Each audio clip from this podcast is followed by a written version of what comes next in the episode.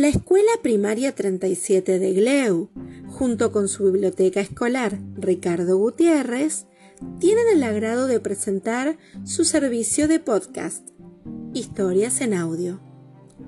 Hoy les traigo su primer podcast con una pequeña aventura del libro Platero y yo, escrito por Juan Jiménez.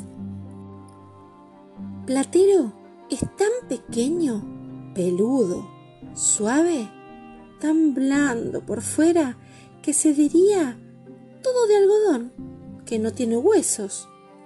Solo los espejos de azabache de sus ojos son duros, cual dos escarabajos de cristal negro.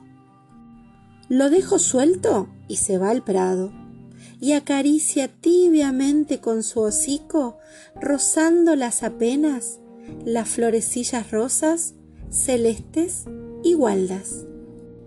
Lo llamo dulcemente, platero, y viene a mí con un trotecillo alegre que parece que se ríe, en no sé qué cascabeleo ideal. Come cuanto le doy.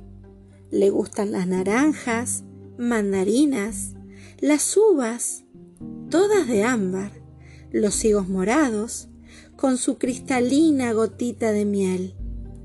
Es tierno y mimoso, igual que un niño, que una niña, pero fuerte y seco por dentro, como la piedra.